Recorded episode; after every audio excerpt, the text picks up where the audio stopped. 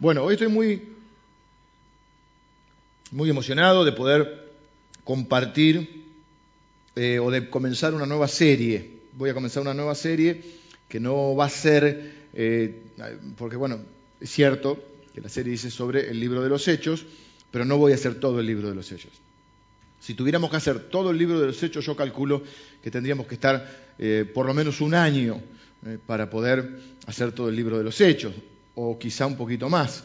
Son 29 capítulos, tendríamos que estar, y casi dos años tendríamos que estar para poder eh, estudiar todo el libro de los hechos. Pero sí voy a tomar, me voy a tomar por lo menos quizá dos meses para eh, hablar acerca de este libro tan eh, emocionante y tan lindo, porque no solo vamos a ver lo que Dios hizo, sino lo que todavía quiere hacer y cómo Dios nos invita a formar parte de la misión más importante en la historia de la humanidad.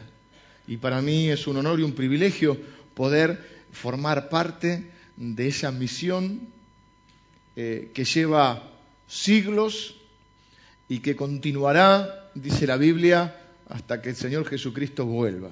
Y para mí es un honor formar parte de esa misión, como es un honor para mí eh, y una satisfacción eh, liderar esta congregación y ser parte de esa misión, ¿no? Sentir que nuestra vida no es una casualidad, ¿eh? que Dios nos ha, eh, ha determinado que naciésemos en el momento que nacimos, que viviésemos en el lugar en que vivimos y nos ha reunido con un propósito y una misión.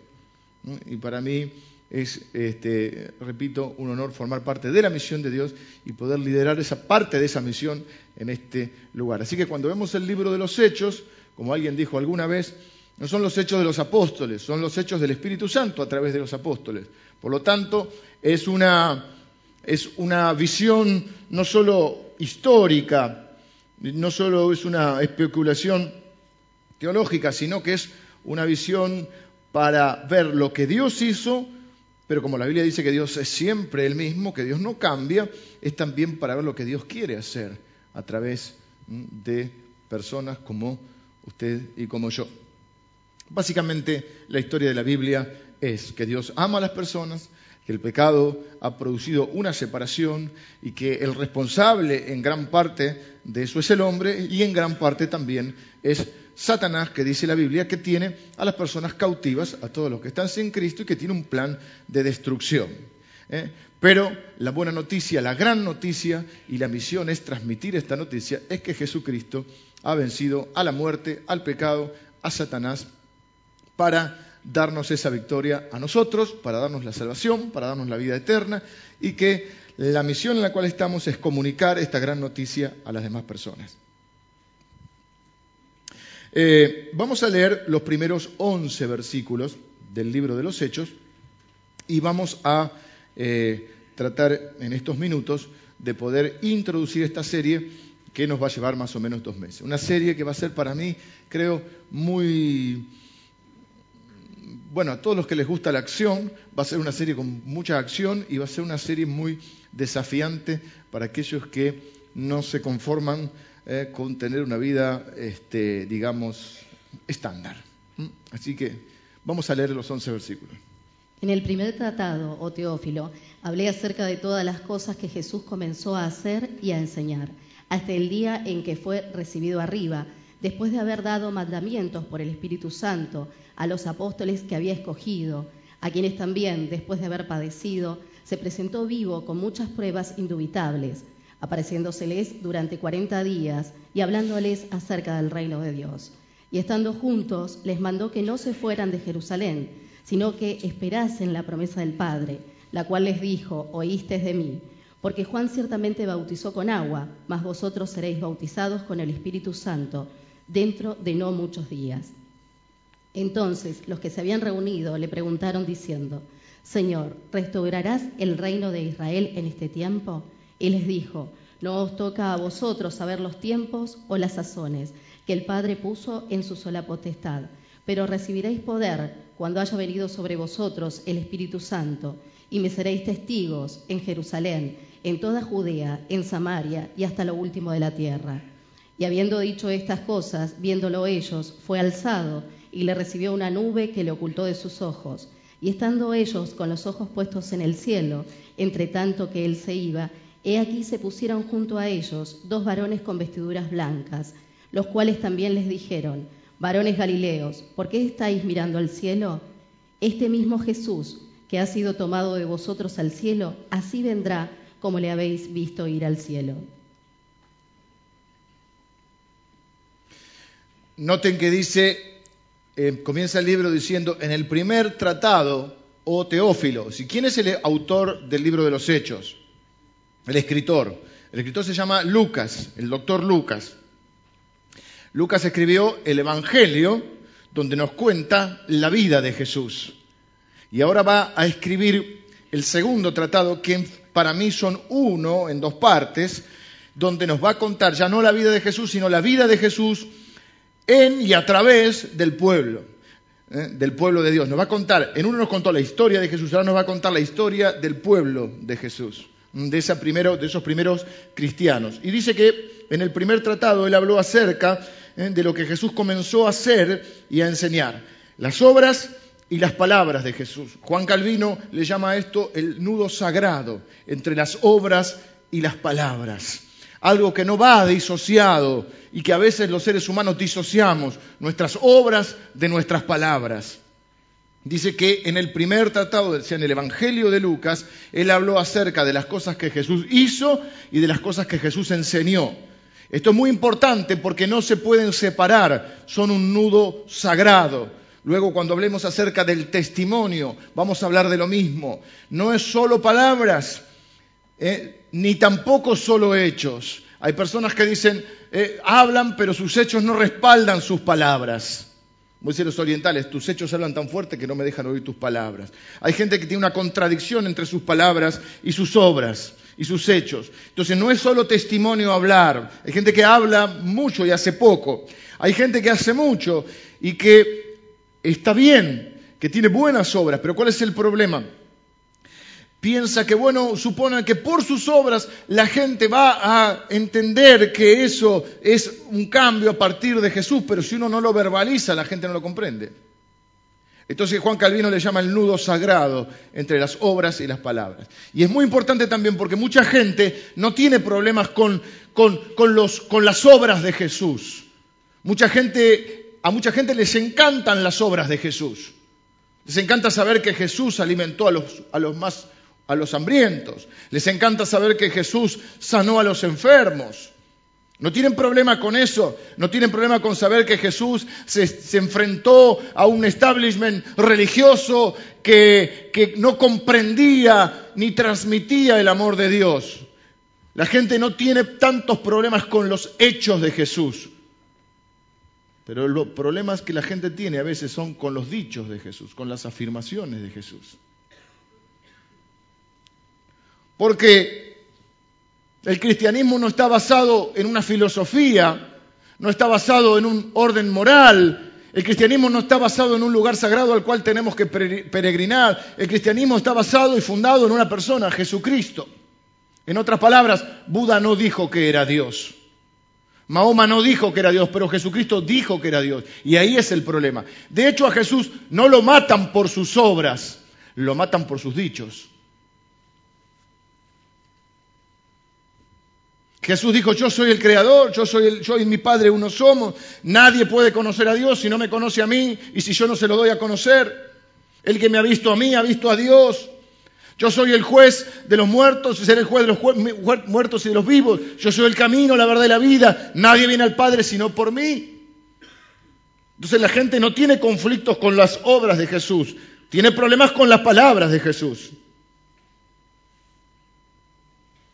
Jesús hace afirmaciones que nadie jamás ha hecho en la historia sobre sí mismo. Y Jesús dijo, si no me creen por las palabras, créanme por las obras. Entonces cuando nosotros tenemos problemas con las palabras de Jesús, tenemos que ver las obras de Jesús. Y decir, es porque las obras revelan el carácter de una persona. Tus hechos revelan tu carácter. No tanto tus dichos, tus hechos revelan tu carácter. Entonces Jesús dijo, si no me creen por lo que digo, créanme por lo que hago. Créanme por la forma en que viví. Y toda la gente dice, pero si Jesús eh, eh, vivió una vida humilde, generosa, amorosa, se dio a sí mismo por los demás, nadie tiene problemas con eso. Entonces, lo que Jesús dice, si no van a creer mis palabras, aunque sea créanme por los hechos, por las obras. Entonces, cuando nosotros tenemos problemas con las palabras de Jesús, es este el verdadero. Tenemos que mirar sus hechos y mirar su carácter y decir, ¿es el tipo de persona que sostendría este tipo de mentiras? ¿Es un mentiroso? ¿O es el tipo de personas que al ver sus obras despiertan mi admiración y la posibilidad de decir, no, evidentemente este no es un hombre que mentía? Y si no es un hombre que mentía, entonces es quien dice ser, o quien dijo ser, y él dijo que era Dios.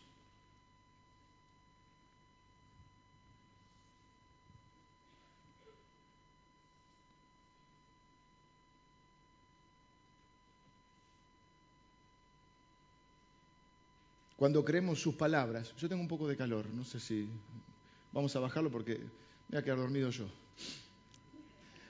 Escuche esto, cuando creemos sus palabras, los que anotan, anótenlo, cuando creemos sus palabras, experimentamos su obra.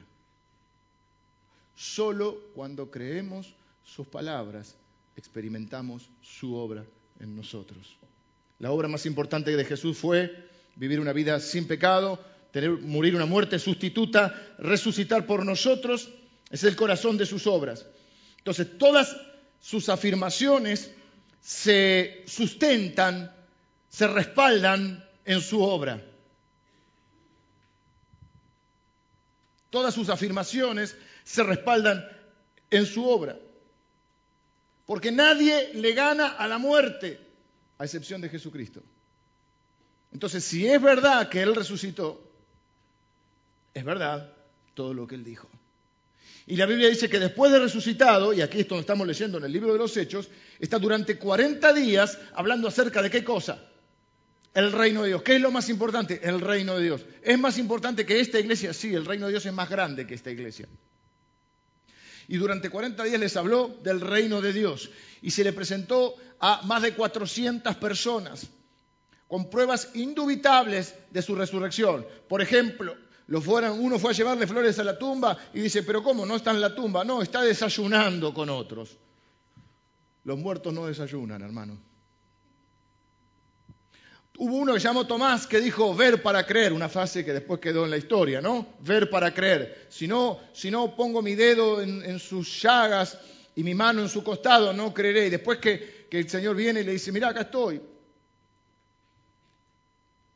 Tocame, fíjate hace la declaración teológica más grande. Tú eres de la historia, dice, tú eres mi Dios y tú eres mi Señor. Eso es lo que dice Tomás. Era tan obvio que Jesús había resucitado que su tumba no fue consagrada. No se sabe cuál es la tumba de Jesús. La gente va a Jerusalén y busca y podría haber sido una como esta, pero nadie sabe cuál es la tumba de Jesús. Pero sin embargo mucha gente sabe dónde está la tumba de gente muy famosa, muy admirada. ¿Por qué? Porque está ahí adentro. La tumba de Jesús no fue consagrada porque Él no está ahí. Porque Él está vivo. Y luego acá en el libro de los Hechos nos va a contar entonces las consecuencias de la resurrección. Lucas nos cuenta la vida de Jesús ¿eh? y, y, la consumación de esa obra redentora. Y en Hechos nos va a contar las consecuencias de esa obra en la vida de las personas, en la vida del pueblo de Dios. Lucas, ¿quién era Lucas? Lucas era un doctor. Yo he oído muchas veces eh, que el cristianismo es para gente pobre e inculta. El cristianismo o Jesucristo es para todas las personas, cultos e incultos, pobres y ricos. Lucas no era ni pobre ni era inculto. Escribió dos libros en griego. Se cree que era sirio de Antioquía era un hombre educado, elocuente, era muy amigo de Pablo. Él no es testigo ocular de la vida de Jesús, es más bien como un periodista de investigación. Él es como un historiador que, después lo vamos a ver, financiado por Teófilo, arma un equipo de investigación para conocer y registrar los hechos del Señor Jesús, habla con testigos oculares, habla con la madre de Jesús, habla con los, con los que se criaron con Jesús, habla con los que lo vieron enseñar, habla con los discípulos o los apóstoles y registra toda la vida de Jesús, hace como una especie de investigación. Eh, eso en cuanto al Evangelio de Lucas. En el libro de Hechos sí es un testigo ocular, él es un amigo íntimo de Pablo, cuando Pablo muchas veces habla en plural y dice, fuimos acá, hicimos esto o aquello, se está refiriendo a él y Lucas. Lucas además yo creo que era su médico personal. Pablo necesitaba un médico personal. Lo azotaban, se ahogaba, tenía un naufragio, este, lo tiraban en la cárcel, tenía algunos otros problemas de salud, vieron que tenía un abijón en la carne. Yo creo que necesitaba un médico personal. ¿Eh? Así que cuando Pablo venía todo herido, eh, Lucas lo debería curar un poco y decir, bueno, vamos a predicar de vuelta.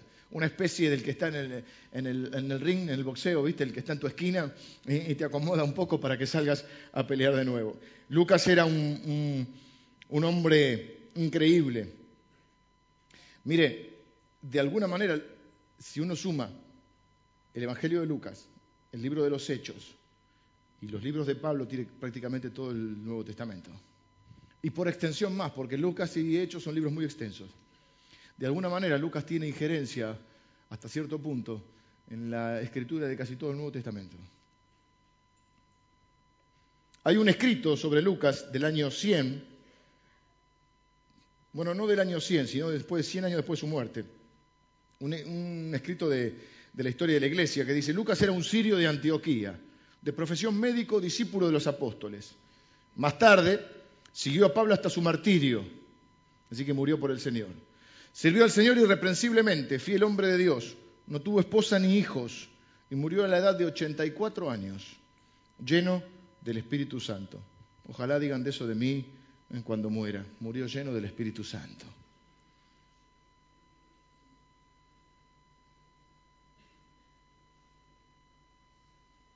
Ahora, luego de registrar Lucas por eso que no se puede leer para mí un libro separado de otro. Luego de registrar Lucas, la vida de Jesús va a registrar la vida de los primeros cristianos. Las consecuencias de la resurrección en la vida de los primeros cristianos. Y entonces dice, por ejemplo, eh, uno de los versículos más, más, más lindos es que dice que luego que se les presentó a todos, ellos dijeron, estaban muy entusiasmados, y decimos, ¿qué hacemos ahora? ¿Eh? Se les presenta a Jesús resucitado, ellos estaban derrotados, pensaban que Jesús estaba muerto, Jesús se les presenta resucitado. ¿Qué hacemos ahora? Y él, en vez de decir, bueno, vayan y hagan esto, lo otro, dice, esperen. ¿Cómo esperen? Ahora esperen. Esperen, dice, porque no pueden hacer nada sin el Espíritu Santo. Cada vez la tengo por más lejos. Y estando juntos les mandó que no se fueran de Jerusalén, sino que esperasen la promesa del Padre. ¿Cuál es la promesa del Padre?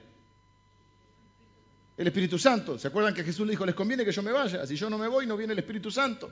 Pero cuando yo me vaya, va a venir sobre vosotros el Espíritu Santo. Y dice, porque ciertamente Juan bautizó en agua, mas vosotros seréis bautizados con el Espíritu Santo dentro de no muchos días, lo que se conoce como Pentecostés. Algunas iglesias tienen la fiesta del Pentecostés, que creo que fue hace poquito.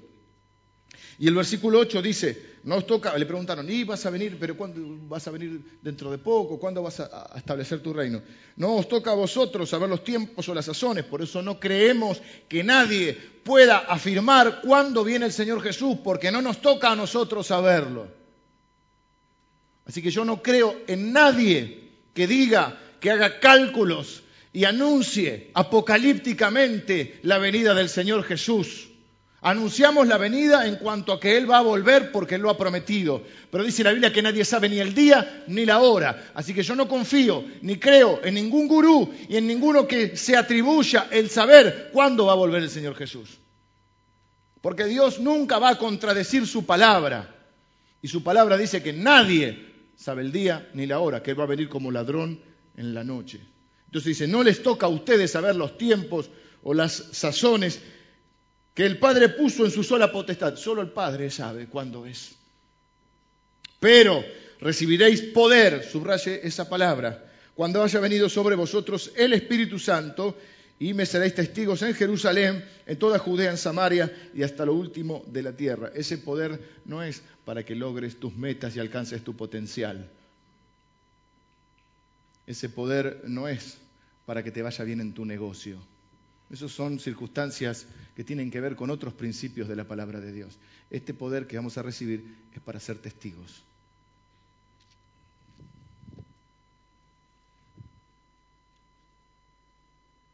¿Qué hacemos ahora? Vamos a hacer algo. ¿Qué queremos hacer todos los cristianos? Hacer algo por el Señor y se espere. Si usted no tiene el poder, usted no puede hacer nada.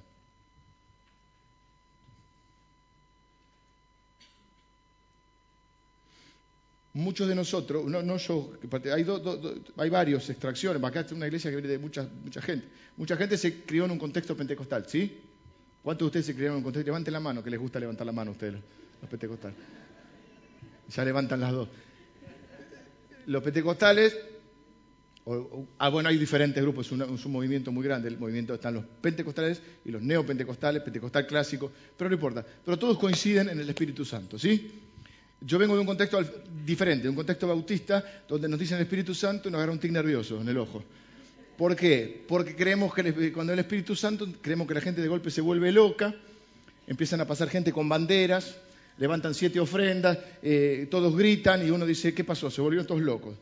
Pero los pentecostales vienen de un contexto donde eh, se les ha enseñado sobre el Espíritu Santo y en general, en general, no siempre, se arrancan el libro de los hechos recibiréis poder cuando haya venido sobre vosotros el Espíritu Santo, arrancan ahí. No está mal, pero yo creo que lo que está diciendo Lucas es que si nosotros queremos entender el obrar del Espíritu Santo completamente, sin tenerle miedo, sin este, forzar manifestaciones que terminan siendo carnales, nosotros tenemos que leer los dos tratados juntos. No va separado Lucas de Hechos. Porque para uno entender la obra del Espíritu Santo de una persona, uno tiene que entender la obra del Espíritu Santo en la vida de Jesús. Entonces no hay que empezar por los hechos, habría que empezar por, Lucas. Claro, no estoy diciendo que yo vaya a hacer una serie sobre Lucas, pero estoy diciendo que sería bueno, yo voy a apuntar algunas cositas de Lucas que me da el tiempo, que uno pueda entender. Por eso dice en mi libro anterior, si vos querés entender cómo obra el Espíritu Santo, no empieces en hecho, empezá en Lucas. Porque van de la mano recibiréis, dice, poder.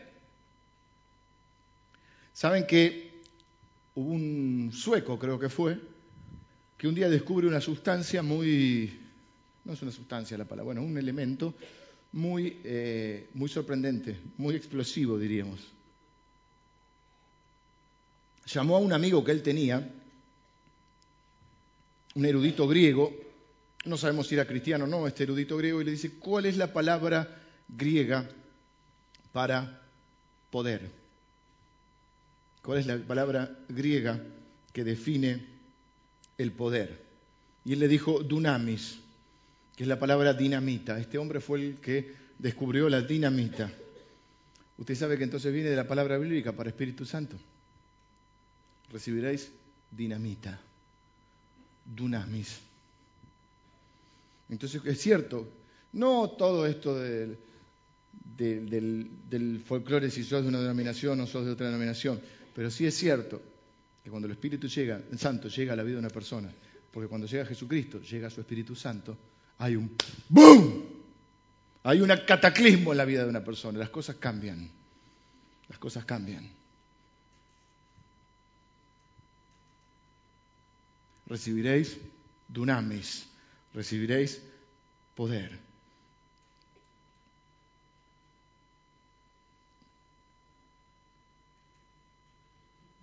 Jesús vivió por el poder del Espíritu Santo. Muchas personas, y yo también debo reconocer, que nos cuesta entender este concepto que está en la Biblia y que es muy difícil para una mente limitada como la nuestra comprender, es que Jesucristo fue 100% hombre y 100% Dios. Es algo inentendible prácticamente. Sí, podemos entender el razonamiento, pero la comprensión de qué significa esto es muy difícil. Porque entonces cuando nos dice la Biblia, por ejemplo, que Jesucristo se hizo hombre, que nos puede comprender, es una de las cosas que yo enseño, que Él fue tentado en todo, que Él tuvo hambre, que Él tuvo, que Jesús lloró, que se entristeció. Uno le cuesta verlo separado de sus atributos divinos. Y entonces dice, bueno, Jesucristo fue tentado, pero qué fácil. Al fin y al cabo era Dios. Alguien lo ponía como el ejemplo de, de Superman. Vieron que tiene ese traje. Yo no sé por qué los superhéroes no les explican que los calzoncillos van debajo de los pantalones. Usted ve que los superhéroes ponen el calzoncillo arriba. Bueno, es una, es una maña de los superhéroes. Pero usted ve que, dice el tipo, se pone los anteojitos, dice Clark Kent. Viste que siempre, digamos, cuando están de civil, eh, tiene más bien pinta de, de gile, digamos, ¿no? Y entonces va ahí Clark Kent, pero uno sabe que no es Clark Kent, que es Superman. Se abre acá, y bueno, los más jóvenes no saben de qué hablo, ¿no? Sí, ya vieron a Superman. Sí. Iba a mencionar otro más viejo y, lo van a tener que buscar en Google. Este, claro. Eh, entonces, uno dice, bueno, qué fácil, pero salvo la kriptonita, uno sabe que es Superman. Está como Clark Kent. Y pensé con Jesús pasa lo mismo a veces. A mí me cuesta comprender que uno dice, bueno, sí, era hombre. Bueno, pero era Dios. pero era hombre, pero era Dios. Y 100% hombre y 100% Dios. Es un concepto teológico, pero para, la, para por lo menos mi limitada mente humana eh, y para mi limitado razonamiento, es como decir, bueno, ¿no hay un poquito de trampa ahí? Es decir, 100% hombre, pero 100% Dios. Fue tentado, sí, sí, pero no fue tentado, total era Dios. Ahora, lo que nos explica la palabra de Dios, y lo que nos explican aquellas personas que son estudiosas de la palabra de Dios, es que en realidad lo que quiere decir es que Jesús no hizo uso, no se apoyó en sus atributos divinos o en su deidad para vivir como hombre. La Biblia dice, entonces, ¿cómo hizo? La Biblia dice que él se apoyó en el poder del Espíritu Santo. Hay ocasiones donde él se apoya en su divinidad. Y mire qué interesante esto, preste atención. Jesús solo se apoya en su divinidad, no para un beneficio propio, sino para el beneficio nuestro. Porque cuando Jesús se apoya en su divinidad, a ver si alguno, cuando Jesús hace algo que más como Dios que como hombre, por lo cual es insultado y enojado, se enojan todos, se enfurecen. Algo, algo parecido.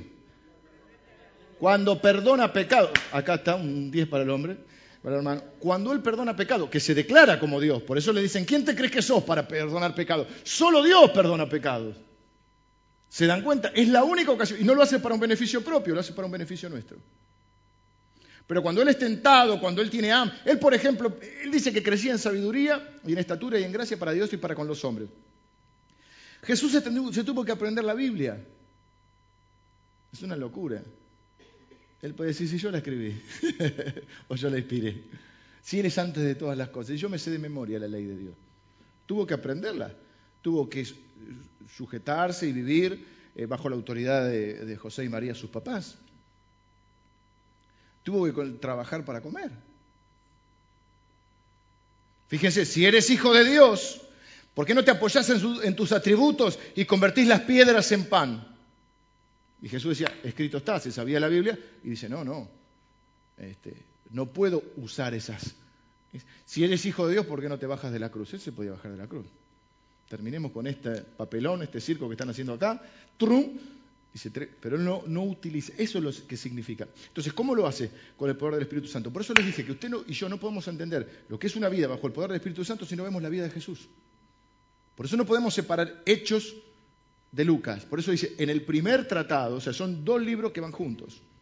Entonces, yo anoté rápido algunos apuntes sobre Jesús en su relación con el Espíritu Santo. Lucas habla mucho de esta relación entre Dios Hijo y Dios Espíritu Santo. ¿eh? dice que Él fue concebido por el Espíritu Santo, ¿sí? O sea que su irrupción en el mundo es a través del poder del Espíritu Santo, que operó en María, ¿eh? en el nacimiento virginal de María. Eh, en el bautismo de Jesús, el Padre dice, este es mi Hijo amado en quien tengo complacencia y el Espíritu Santo desciende sobre él. Dice la Biblia que Jesús estaba lleno del Espíritu Santo. Dice que fue llevado por el Espíritu al desierto, o sea, estaba dirigido por el Espíritu Santo. En Lucas leemos repetidas veces que él decía que él iba en el poder del Espíritu Santo.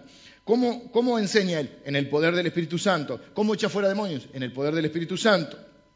Dice la Biblia que se regocijó en el Espíritu Santo. ¿Eh? Su gozo, la fuente de su gozo era su relación con el Espíritu Santo. ¿eh? dice en varias ocasiones que la mano del Señor, del Dios Padre, estaba sobre él. Y esto es una, mm, por así decirlo, una metáfora, una figura. Dios Padre en el cielo, poniendo su mano sobre Dios Hijo en la tierra, es una figura del Espíritu Santo sobre nosotros. Por eso cuando oramos por las personas imponemos las manos. ¿eh? Y la Biblia dice que el Espíritu Santo está en los cristianos, en nosotros, con nosotros y sobre nosotros. ¿Para qué? Para algo. Por eso el Señor Jesús, en una de las declaraciones que más irrita a la gente, toma el libro de Isaías, va a la sinagoga, lee Isaías 61 y dice, el Espíritu del Señor está sobre mí, por cuanto me ungió Dios, puso su mano sobre mí para dar las buenas nuevas a los pobres, sanar a los quebrantados de corazón, traer libertad a los cautivos, vista a los ciegos, para proclamar el año agradable del Señor. Cierra la Biblia, un silencio, un momento de esos incómodos que se hacen en silencio. A ver qué va a decir este tipo ahora. Y él dice, hoy se ha cumplido esta escritura. Yo soy el que Isaías dijo, porque Isaías dijo, va a venir uno, la profecía de Isaías que él está leyendo, dice, va a venir uno sobre el cual eh, eh, está la unción de Dios, el poder de Dios, y que va a libertar a los cautivos, sanar a los enfermos, va a hacer todo esto. Y él dice, hoy se cumplió. Y la Biblia dice, y esto es lo que nos introduce al libro de Hechos, recuerde que estoy sentando las bases nada más para comenzar esta historia, es que el poder que operó en Cristo Jesús, ¿cuál es el poder del Espíritu Santo? Resucitando de los muertos. O sea, Él resucita de los muertos por el poder del Espíritu Santo. La Biblia dice que Dios le levantó de los muertos. Le levantó en el poder del Espíritu Santo. El poder que operó, esa dinamita que operó en Él resucitándole de los muertos, es el poder que opera en la iglesia. Y acá ya nos vamos a meter un poquito en lo que es la misión de Jesús y la misión de la iglesia. La misión de Jesús es la expansión de su reino no hay misión aparte de la iglesia. Yo sé que esto trae muchos conflictos a muchos cristianos, pero la Biblia dice que cuando Jesús comenzó su misión no fundó organizaciones, fundó una iglesia. Y no hay misión para ninguno de nosotros fuera de una iglesia.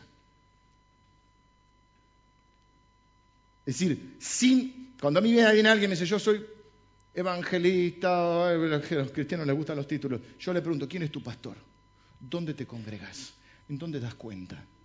La Biblia dice que no hay cuentapropistas. No hay. Las puertas del Hades no prevalecerán contra mi iglesia.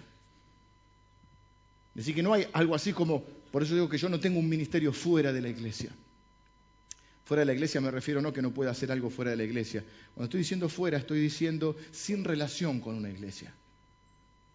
No tengo un ministerio propio, yo tengo un ministerio que está vinculado a una iglesia. Usted puede tener un ministerio, usted puede servir con hermanos de otras congregaciones. Yo no estoy en contra de eso. Lo que estoy diciendo es que usted personalmente, iba a decir personalmente como persona, lo cual sería una burrada, usted debe reportar y congregarse en una iglesia. Porque la iglesia es el cuerpo de Cristo. Claro, en el concepto universal podemos decir la iglesia son todos los cristianos del mundo, sí, pero hay un concepto de iglesia y de propósito en cada lugar que los hermanos se juntan, donde uno debe estar vinculado a ese cuerpo. ¿Se entiende? Así que no estamos diciendo que uno no pueda trabajar fuera de la iglesia, servir a hermanos en otros lados, trabajar conjuntamente con hermanos, organizándose para determinadas eh, funciones. No estoy en contra de eso. Lo que digo es que no es una contradicción que alguno de nosotros pueda estar pretendiendo servir a Dios, teniendo un ministerio, sino está eh, vinculado, incorporado a una iglesia. ¿Se entendió eso? Tiene que pertenecer a un lugar, tiene que estar bajo un orden y una autoridad que Dios le ha dado a la iglesia, porque Cristo es la cabeza de la iglesia. Y él lo que fundó fue una iglesia, su iglesia.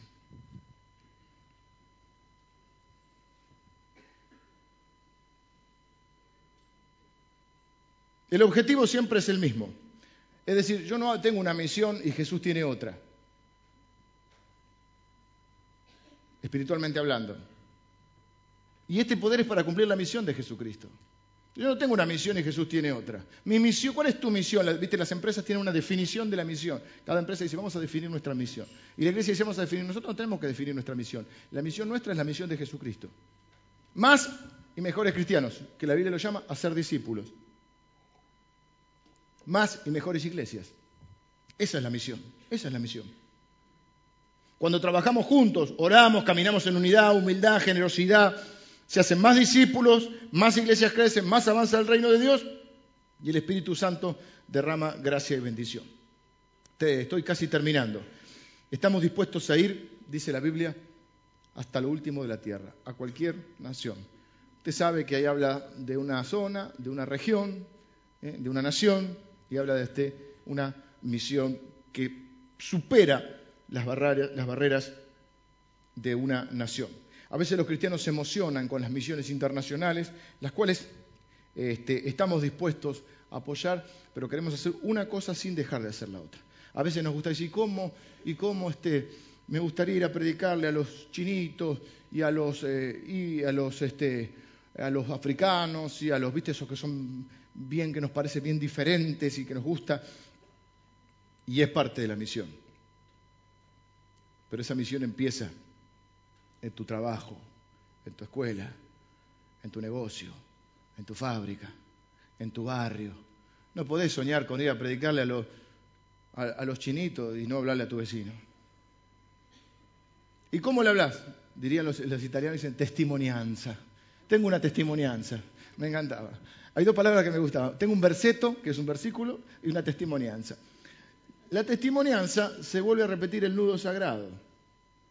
Palabras y obras. Vos no le puedes hablar de Jesucristo si le haces un escándalo por la basura. Tenés que bancarte la basura, aunque internamente se te produzca un escándalo. ¿eh? O si te pone chamamé, como el vecino de Emilio. No Emilio, sino vecino.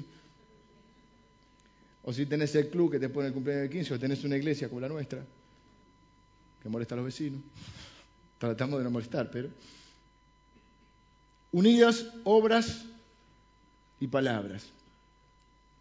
Y así que queremos hacer todo, queremos hacer la obra local y la obra, y estamos orando por un montón de cosas, estamos orando y apoyando, y yo uso esta, esta posibilidad porque quiero hoy también dar gracias eh, a, todos los que forman parte de esta iglesia bendita y generosa, que estamos bendiciendo eh, internacionalmente a gente que está eh, llevando la palabra fuera del país, después les vamos a ir contando, pero ustedes saben cómo estamos trabajando y apoyando y sirviendo a nuestro hermano en Ecuador, nuestro, el misionero en Ecuador, cómo estamos orando y, viendo de qué manera apoyar un misionero en la India, estamos viendo de qué manera podemos apoyar la obra eh, en los países de los cuales venimos, como Italia, España, eh, y para eso hicimos este viaje que llevó una inversión de la iglesia también. Entonces esto es una iglesia generosa que se está abriendo para afuera.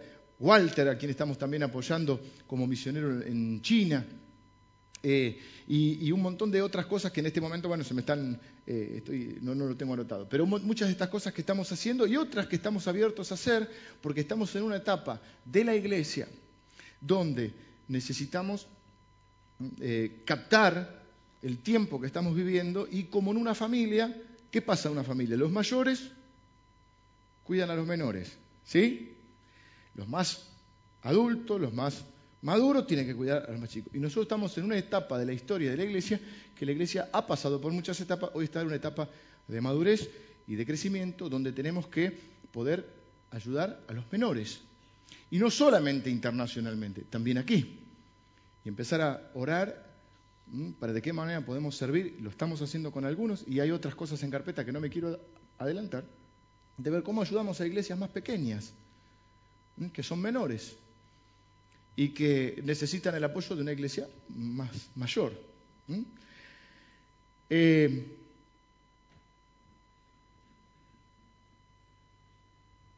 vengan los músicos, voy a estar terminando.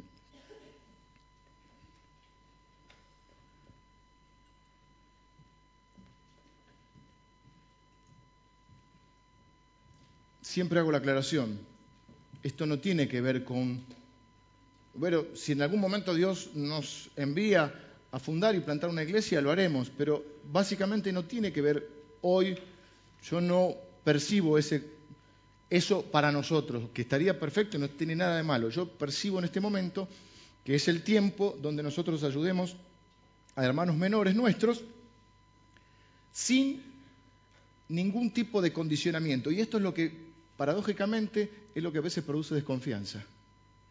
Cuando uno, porque siempre que alguien se te acerca para ofrecerte algo, vos pensás que, qué quiere a cambio. Y nosotros no queremos nada a cambio. No queremos que le pongan nuestro nombre a la iglesia. No queremos formar una red de la cual yo sea el apóstol. No estoy, eh, lo cual no está mal, no, no, no, pero no está mal, ¿eh? No, no, no lo estoy diciendo con ironía. Estoy diciendo que no es el momento nuestro para eso. ¿Mm? No, no, porque no está mal. Yo sé que es un concepto que se ha, eh, se banalizado, se ha bastardeado, si quiere un poco, pero existe un concepto bíblico que es respetable y que bien utilizado está, pero no es nuestro tiempo de eso. Nuestro tiempo es de armar y servir ¿eh? a otros hermanos, a otras iglesias, de la misma manera que estoy orando también, y algunos frutos ya tenemos, por iglesias o pastores mayores que yo, pues yo también necesito aprender y necesito tener este, amistad y relación con pastores mayores que me puedan enseñar cosas. Gracias a Dios hoy no necesitamos eh, una ayuda ni económica ni logística. Eso es lo que nosotros hoy quizá eh, estamos eh, sólidos, pero sí que uno necesita seguir creciendo, que uno necesita seguir madurando, que uno necesita seguir aprendiendo y que también podemos aprender de otras iglesias. Este viaje que hicimos fue un viaje donde en mayor cantidad siempre se aprende, pero un viaje más destinado a ver en qué podíamos servir y ayudar. Pero yo tengo en mi corazón, no este año, porque no, voy a hacer otro viaje este año, pero tengo en mi corazón, eh, por ejemplo, ir a, visitar algunas congregaciones que, a veces yo sigo por internet o que veo y que me gustaría conocer porque están haciendo las cosas muy bien, porque han crecido mucho más que nosotros y porque están en otra etapa donde nosotros podemos quizá aprender. Yo no voy a ir a copiar nada, pero sí voy a a aprender. Entonces, esto es un poco la dinámica del reino de Dios. Necesitamos ser una iglesia generosa, invertir en otras iglesias, en otras naciones y en nuestra nación también, y en nuestras provincias, que son parte de esta nación, eh, y, en nuestro barrio también. Y, y por eso dice en Jerusalén, Judea, Samaria y hasta lo último de la tierra, ustedes me serán testigos ¿Y hasta cuándo, Señor? ¿Por cuánto tiempo lo tenemos que hacer? ¿Cuándo restaurarás el reino? Y él dice, no les toca saber, ustedes lo tienen que hacer hasta el final. Y esto es lo difícil a veces, perseverar, perseverar. A los seres humanos les cuesta perseverar. Pero no se trata de orar un tiempo, se trata de orar por el resto de nuestra vida. No se trata de servir a Dios por un tiempo, se trata de servirlo por el resto de nuestra vida.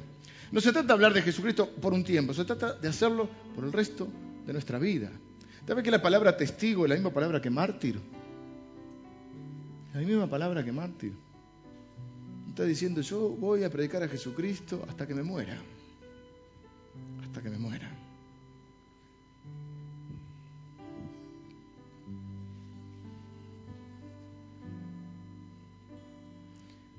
Por eso vuelvo al principio porque para la misión se requiere generosidad. Y yo por eso quiero aprovechar esta oportunidad para darle gracias a la iglesia, porque es una iglesia generosa, una iglesia que eh, no tiene ese pensamiento egoísta, centrado en sí mismo, de decir, bueno, acá también hay necesidades. Por supuesto que aquí hay necesidades. Y tratamos de suplirlas. Pero Jesús nos dijo, se enseñó que teníamos que dar. Que la necesidad más grande que tenemos todos los seres humanos es dar y darnos. Y que hay gente que nunca tiene todas sus necesidades satisfechas, afectivas, emocionales, económicas, porque siempre está pensando en lo que necesita y nunca no se da cuenta que la necesidad mayor que tiene es dar. Porque nadie puede sentir eh, eh, el amor hacia los demás hasta que no da. Entonces no se puede sentir amado hasta que no da. Y entonces no se trata de ir buscando en qué iglesia voy a, van a ser satisfechas mis necesidades. Por supuesto que es parte de nuestro pensamiento como seres humanos, pero también es decir, en qué parte, en qué congregación yo puedo eh, integrarme para formar parte de la misión, porque yo también tengo mucho para dar. Y como iglesia lo mismo. Seguramente que hay todavía cosas que podemos hacer y necesidades que, que tenemos que suplir.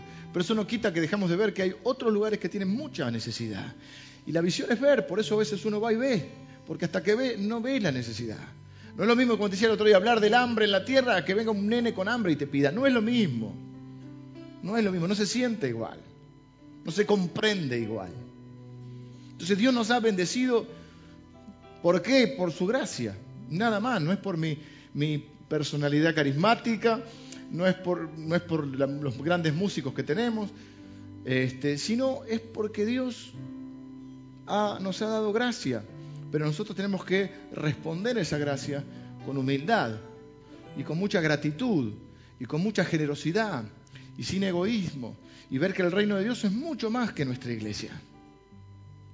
Y que nosotros tenemos que ser útiles para el reino de Dios.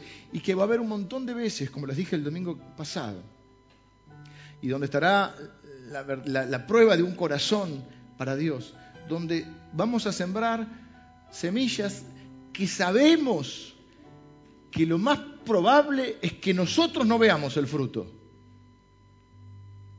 Porque a veces hacemos las cosas para que funcionen y para ver un fruto. Pero hay muchas veces que vamos a sembrar semillas que no vamos a ver el fruto nosotros, lo van a ver otras generaciones. Hay mucha gente que sembró en este lugar hace 60 años y que no, no sé si se lo imaginó, pero no vio esta iglesia repleta de gente. Y nosotros no vamos a ver, pero, somos parte de una misión eterna, la misión más grande de la historia de la humanidad, que es anunciar a Jesucristo. Porque nuestra, nuestras convicciones, nuestra fe, no están sustentadas ni en un lugar sagrado, ni en una filosofía, ni en un sistema moral. Están fundados en una persona, la persona de Jesucristo. Y mi oración, yo les he dicho, es que en este lugar se predique a Jesucristo hasta que Él venga. Seguramente nosotros pasaremos, seguramente nadie sabe el día ni la hora, Pudiera venir el Señor ahora, pero quizá, quizá pasen años. No porque Dios sea lento, sino porque la Biblia dice que Él demora su venida por amor de las personas, para que más personas le conozcan. Entonces es probable que cuando Él venga nosotros no estemos, no estemos vivos. Entonces muchas de las cosas que estamos eh, fundando o sembrando o sirviendo, no vamos a ver el fruto pero lo hacemos por la fe. Y eso es tener un corazón para Dios. Por eso vuelvo al principio, porque la Biblia nos presenta, Lucas nos presentó a otro hombre que se llama Teófilo. ¿Y quién era Teófilo? Teófilo parece que era un excelentísimo Teófilo. Algunos creen que era un funcionario Teófilo. Pero Teófilo ¿Por qué él le está dando el reporte de lo que pasó? ¿Por qué le está diciendo, le está dando el reporte? Te escribí el primer libro, te, escribo en el segundo. ¿Por qué? Porque Teófilo fue el que financió la obra. Y alguien dijo que, bueno, algunos oran, otros van y otros sostienen. Y no hablamos de dinero, hablamos de la misión. Pero la misión se hace con dinero. Y entonces Teófilo fue el que financió, porque esos viajes llevaban plata. Porque no tenía la tablet, Lucas para registrar todo. Entonces iba hablando con, con testigos oculares, eh, con personas, iba registrando dos cosas, iba registrando, tratando de reconstruir la historia de Jesús, de la cual no era testigo ocular, y de registrar la historia que sí estaba viviendo, la de Pablo, la de Pedro, de los viajes. Había que viajar, no había aviones, había barcos, llevaba mucho tiempo, entonces cuando escribían tenían que cargar los rollos. Así que tendría un, equipo de gente, porque los rollos son unas cosas importantes, ¿eh? y habría algunos muchachos medio fortachones que llevarían los rollos. Había todo un equipo para hacer eso. Y esos viajes tenía que viajar. Pablo viajó, ¿eh? calculen que él dijo, todo el mundo conocido lo he llenado del Evangelio de Cristo.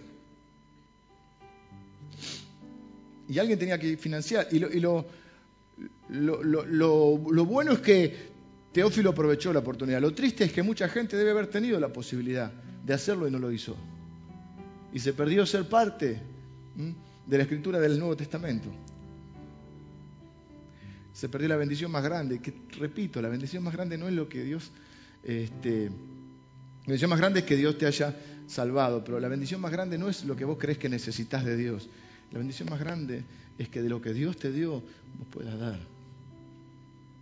Tu tiempo, tu energía, tu amor, servir a la gente, tu apoyo,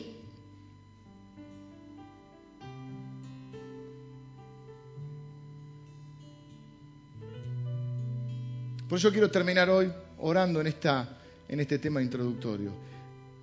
Los capítulos siguientes vamos a hablar bastante de, de esa dinamita que puede haber en la iglesia o que debe haber en la iglesia, sin la cual es imposible hacer la obra de Dios. Pero teníamos que poner las bases. Y las bases es que no podemos separar la obra del Espíritu Santo de Jesucristo. No se separan. No es o sos de un bando o sos del otro. O, hablas o predicas del Espíritu Santo o predicas de Jesucristo. Van de la mano. Lucas y Hechos van de la mano. El Señor Jesús y el Espíritu Santo van de la mano. Y si uno quiere ver cómo obra el Espíritu Santo, lo puede ver en la vida de Jesucristo. Entonces, ¿qué vamos a hacer de aquí en adelante? Y vamos a ir viendo cómo funcionaba esa iglesia, las consecuencias de la vida de Jesús o Jesús viviendo a través de su pueblo, que es lo mismo que quiere hacer hoy. ¿Y cómo vive Jesús hoy en su pueblo? A través de la presencia, el poder y la persona del Espíritu Santo. Y eso produce en nosotros, dice la Biblia, un querer y un hacer. Entonces, yo veo que nuestra iglesia está en momento único. Yo soy muy guardián y usted tiene que ser muy guardián de muchas cosas. Usted tiene que ser un guardián, porque la historia que vi en todos lados y la historia que conozco desde que soy chiquito es que cada vez que una iglesia está eh, eh, avanzando con todo, por nuestras carnalidades, egoísmos, vanidades, etcétera, etcétera, etcétera, Después decimos Satanás metió la cola, pero dice la Biblia, no dais lugar al diablo. O sea, que mete la cola donde le dejan meter la cola. Y cada vez que una iglesia, eh, estaba en Italia, que las iglesias tienen 30 personas, había una que llegó a 200, de una ciudad de veraneo. Dijimos, eh, era una gloria, 200 en Italia. Explotó en mil pedazos. Y hay más de tres iglesias. ¿Saben por qué? La hoguera de las vanidades, como la película. Entonces, tenemos que ser muy astutos, dice la Biblia, y muy sencillos.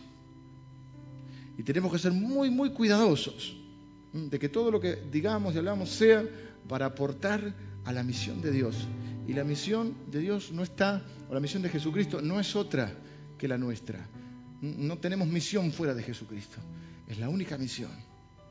Es que haya más cristianos y mejores cristianos. Más iglesias y mejores iglesias. Más discípulos y menos creyentes. O más creyentes y más discípulos, si usted quiere. ¿Eh? ¿Entendió la sutileza? ¿Eh? Y entonces, y más iglesias que sirvan a la misma misión. Entonces, ojo, porque estamos en un momento que yo pocas veces, yo, yo quizá como algunos otros, y yo conocemos la historia de esta iglesia de tantos años, estamos en un momento único, donde Dios nos está abriendo puertas y donde hay una generosidad en todos nosotros que, que asombra y que no es nuestra, es del Espíritu Santo. Ni tengo que desafiarlos a nada porque se suman a todo. Entre paréntesis, hay buenas noticias. Algunos me preguntaron, dos minutos más de Vieron que se trabó la, negociación, no es la historia de nuestra vida. Se trabó la, negociación de la casa. Bueno, pero estamos negociando alguna otra. Mm, estamos negociando y vamos muy encaminados en la negociación de alguna otra que también nos, nos, nos va a comunicar con la otra cuadra y que eh, estamos muy, muy este, entusiasmados motivo de oración, por eso lo digo. No para empecemos a especular ahora, no levantemos, seamos astutos. Si vamos por el barrio y decimos vamos a comprar todas, vamos a comprar todas, nos van a pedir dos millones de dólares cada una. Entonces no, no, no, no hable con el, después el carnicero. Bueno, la historia de siempre. No, sea astuto. Si no, nos van a pedir 200 mil millones de dólares por cada casa. Pero estamos negociando. ¿Vio cómo quedó al lado? Lo vamos a inaugurar dentro de poquito. Falta eh, terminar la, canchita de atrás, que mi hijo miraba todo el otro día y decía, ¿y cuándo van a poner la...? Eh, porque la canchita va alfombrada, ¿viste? Así. Pero, eh, y faltan unas, algunos detalles mínimos, algunos banquitos, algunas cosas, pero hicimos un esfuerzo muy lindo para que lo podamos disfrutar juntos. Ahora, no, no queda ahí, esto es un tiempo. Dios, Dios, nos va a dar. Yo quiero tener, yo sé que muchos dicen, pero con todas las necesidades que hay en el mundo y acá tenemos todo, sí, pero no siempre fue así. Y también tenemos derecho a disfrutar lo que tenemos hoy. Porque ya la pasamos mal bastante tiempo. Entonces no diga, eso no significa que no veamos la necesidad en otro lado. Eso no significa. Esto es como en la vida, una cosa es a los 20, otra cosa a los 40. A los 40 disfrutás de muchas cosas que hiciste a los 20, porque el que se esfuerza de joven la pasa mejor de grande, ¿sí? Entonces, nosotros ya hicimos mucho esfuerzo para ahora estar en muchas, en muchas cosas cosechando, pero queremos seguir sembrando. Y ahora en este tiempo nos toca sembrar, eh, eh, abrir, abrir un poco la mirada. ¿eh? Y ver la obra regional, la obra nacional y la obra internacional también. No para nosotros este, glorificarnos y hacernos un nombre, sino para que el nombre de Jesucristo sea exaltado. Entonces, con esa intención es que hacemos todas las cosas. Algunas nos van a salir bien, algunas mal, algunas son pruebas y, eh, bueno, a veces las cosas eh, no sabemos, estamos buscando de Dios y mucho es ensayo y error. ¿eh? Intentaremos en algún lado, nos irá mejor, en otro, pero lo vamos a hacer porque vamos a perseverar hasta el final Vamos a trabajar en unidad, vamos a trabajar en humildad. Así que yo le pido a todo el mundo ¿eh? que, quiera sumarse a esta misión, que, tenga, que busque tener un corazón para Dios, y un corazón así, un corazón humilde, un corazón generoso. ¿eh? Cuando nosotros hablemos de nuestra iglesia, hablemos con humildad en otro lado. Yo sé que hay un montón de cosas que a usted le, eh, va a lado y le gusta hablar de su iglesia, porque a mí también me pasa y porque es una iglesia que queremos y, que nos sentimos felices. Pero hagámoslo con humildad. ¿Mm? No nos creamos mejores que nadie, hagámoslo con generosidad. Cuando va algún grupo de aquí a, administrar otra iglesia, siempre decimos, nosotros no vamos a enseñar, vamos a compartir juntos, vamos a servir juntos. Tengamos ese espíritu, mantengámonos en humildad, mantengámonos en unidad, mantengamos en oración. ¿Mm? Yo creo que cuando uno oró, como les dije al principio de año, el desafío es empezar todos los días, ¿eh? dependiendo del Espíritu Santo. ¿Cómo cambiaría nuestra forma de hablar, lo que decimos, lo que pensamos, los comentarios que hacemos, si comenzamos el día orando y, pidiendo al Espíritu Santo que nos transforme o nos haga las personas que jamás seríamos sin Él? Entonces estamos en un tiempo, hermanos, bárbaro. Un tiempo de, alegría, de, de lo que va del año hasta aquí, ya 90 personas llenaron su tarjetita y la pusieron en el buzón, más otros que no han puesto todavía su tarjeta.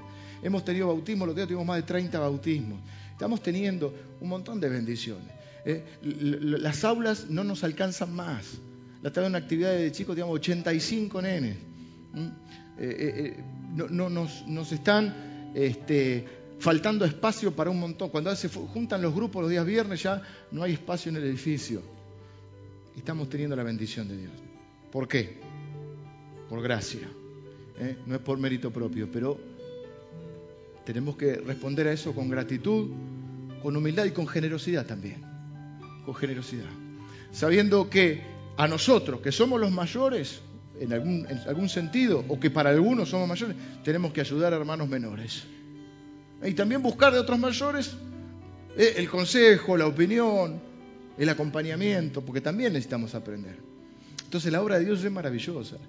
Y usted y yo tenemos el privilegio, y a mí me gustaría darle gracias a Dios por eso, de formar parte, repito, de la misión más importante en la historia de la humanidad. Señor, yo te doy gracias por tu palabra en esta mañana. Gracias, Señor, por el Espíritu Santo. Señor, que está en nosotros, está con nosotros. Y que oramos para que esté sobre nosotros, Señor para capacitarnos, para llevar adelante tu misión. Señor, gracias por nuestro Señor Jesucristo. Hay un antes y un después en nuestra vida. Hay un antes y un después. No seríamos los mismos. No somos los mismos eh, que antes de conocer a Jesús. Señor, gracias por cada persona de esta amada iglesia que con generosidad y humildad, Señor, se suma a la misión. Señor, gracias por los que están orando Gracias por los que oran por la iglesia y por la misión de la iglesia.